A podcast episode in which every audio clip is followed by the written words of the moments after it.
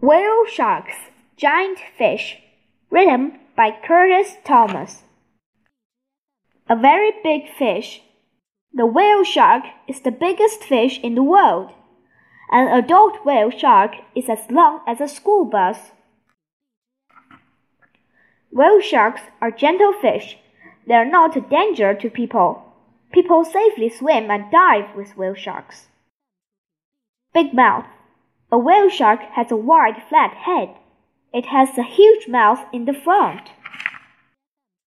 A whale shark's back is dark with light spots and stripes. Its belly is white. A whale shark has thick skin and sharp scales. A warm bath. Whale sharks live in warm oceans around the world. They swim in the middle of the ocean and also close to shore. These giant animals often swim at the surface of the water. They also dive very deep. Some whale sharks make very long trips. No one knows for sure why.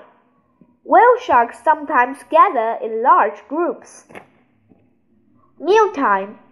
Whale sharks eat tiny ocean animals and plants.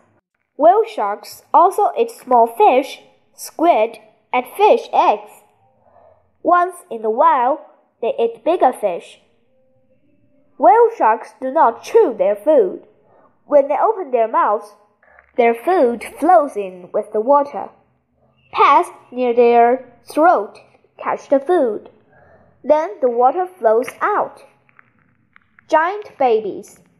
Whale sharks give birth to live babies. Baby whale sharks are called pups. The pups look like little adult whale sharks. Whale sharks grow slowly and live for a long time. They may live to be 100 years old. Jumbo fish. Whale sharks are special fish. They are huge yet very gentle. Whale sharks are the biggest fish on earth.